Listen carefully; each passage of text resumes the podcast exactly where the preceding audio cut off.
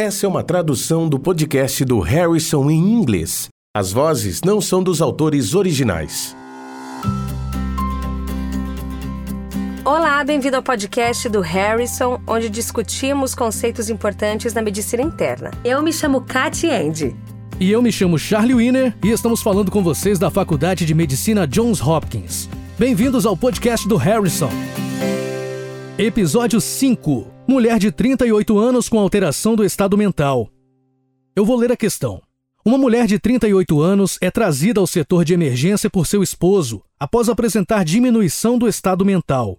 Ela passou por uma cirurgia no joelho há dois dias e lhe foi prescrito oxicodona oral para alívio da dor. O seu esposo informa que ela terminou com todo o estoque para sete dias durante um dia apenas. Ele nega qualquer atividade convulsiva eles não possuem outras drogas ou medicamentos em casa. A paciente está afebril, com uma pressão arterial de 130 por 75, frequência cardíaca de 70 e frequência respiratória de 4 movimentos respiratórios por minuto. A saturação de O2 é de 85% em ar ambiente. Ela responde debilmente a estímulos dolorosos, mas move os quatro membros igualmente. Antes de apresentarmos a questão e as respostas, Cat, Quais são as suas considerações até o momento? Até esse ponto, sabemos que a paciente foi submetida recentemente a um procedimento ortopédico e recebeu uma prescrição de oxicodona, que é um medicamento opioide, por sete dias. Essa duração de tratamento é razoável dependendo da recuperação pós-cirúrgica esperada, mas está claro pela discussão do caso que ela usou o medicamento em excesso. Esses medicamentos agem centralmente e podem causar sedação e depressão respiratória significativa, o que podemos identificar em seu exame, já que ela mal responde aos estímulos dolorosos. E o que você acha dos sinais vitais da paciente? O sinal vital mais marcante é a hipoxemia, com uma saturação de oxigênio de 85% em ar ambiente. Se essa fosse a única informação que tivéssemos em um paciente no pós-operatório de um procedimento ortopédico, a embolia pulmonar seria uma suspeita alta no diagnóstico diferencial. Mas no caso dessa paciente, também sabemos que ela apresenta frequência respiratória muito reduzida a quatro movimentos respiratórios por minuto, mas a alta pressão arterial e a frequência cardíaca estão dentro do normal, o que não é habitualmente esperado em uma embolia pulmonar.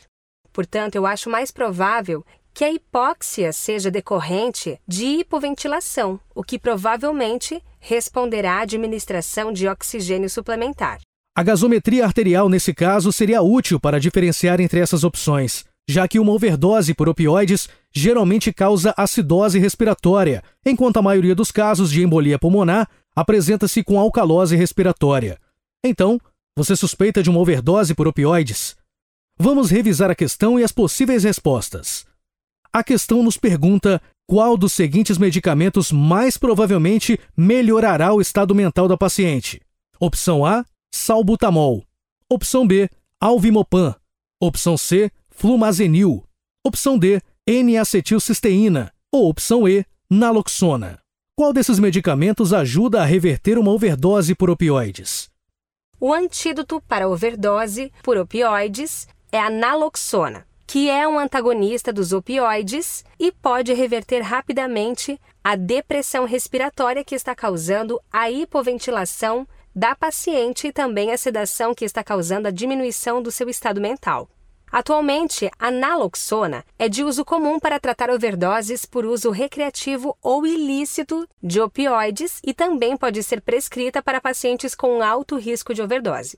A principal consideração aqui é que o medicamento tem ação muito curta, então a paciente pode necessitar de doses repetidas ou de uma infusão contínua se a meia-vida do medicamento ingerido for muito mais longa que a do antídoto. Então a resposta para esta questão é D, naloxona. Esse é o medicamento da lista com maior probabilidade de melhorar o estado mental de um paciente com qualquer tipo de intoxicação por opioides. Mas, Cat, e quantas outras respostas? Bem, vamos revisar a lista. O salbutamol é uma beta-agonista e pode aumentar a frequência respiratória, mas não vai ajudar com o efeito da sedação dos opioides e realmente não tem nenhum uso na overdose por opioides.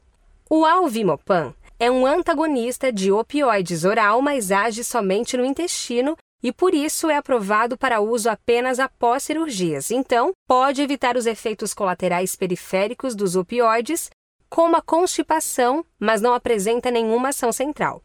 No caso dessa paciente, onde estamos mais preocupados com seu estado mental, ele não seria útil.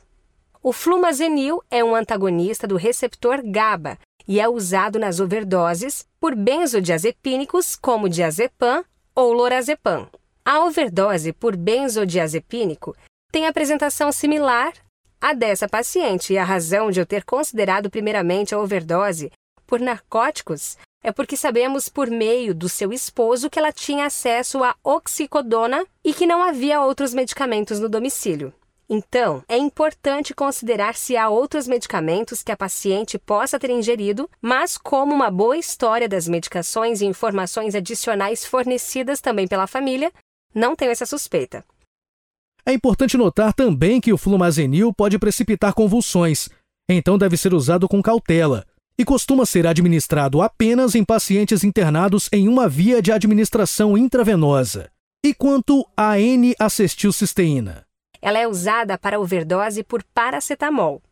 E é importante lembrar, especialmente com relação a esse caso, que o paracetamol com frequência é usado de forma combinada com oxicodona ou medicações opioides em um único comprimido. Então podem ocorrer overdoses não intencionais. Os médicos devem verificar as embalagens dos medicamentos ou registros de prescrições para ver se o paracetamol estava incluído em uma pílula combinada com opioides. Certamente, se houve qualquer suspeita de uso do paracetamol em combinações com opioides, ou se a paciente apresentasse resultados anormais nos exames de enzimas hepáticas, deveria se verificar o nível de paracetamol. Essa checagem é tão fácil de ser realizada que eu acho que vale a pena ser feita em qualquer paciente com suspeita de overdose. Assim, o tópico de aprendizagem nesse caso é que os opioides podem causar depressão respiratória, hipoxemia, possivelmente com hipercapnia simultânea se verificada a gasometria arterial, e tudo isso pode ser revertido pela naloxona, uma antagonista de ação curta. Além disso, os médicos devem estar atentos em obter uma história precisa das medicações e garantir que não haja coingestões que possam estar contribuindo para a apresentação. Para mais informações, leia o capítulo do Harrison Dor Fisiopatológica e Manejo ou o capítulo online sobre distúrbios relacionados com os opioides. Outra sugestão é checar o ensaio Space publicado em 2018 no JAMA sugerindo que os opioides podem não ser melhores que os medicamentos não opioides para o controle da dor crônica na osteoartrite. Ok, até a próxima. Aqui é o Jim Shanahan, editor da McGraw-Hill. O podcast do Harrison é apresentado por Access ArtMed, uma plataforma online que entrega o conteúdo mais atualizado em medicina, produzido pelas melhores mentes da área.